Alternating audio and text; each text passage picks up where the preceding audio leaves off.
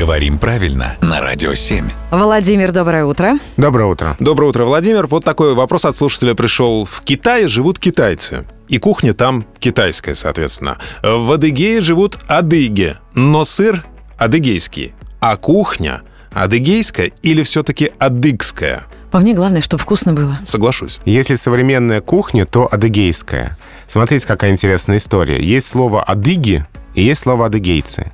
Адыгами в России до 1917 года называли все народности, населяющие Северный Кавказ. То есть адыгейцы, кабардинцы, дагестанцы. Это вот было общее наименование адыги. И, соответственно, прилагательное адыгский.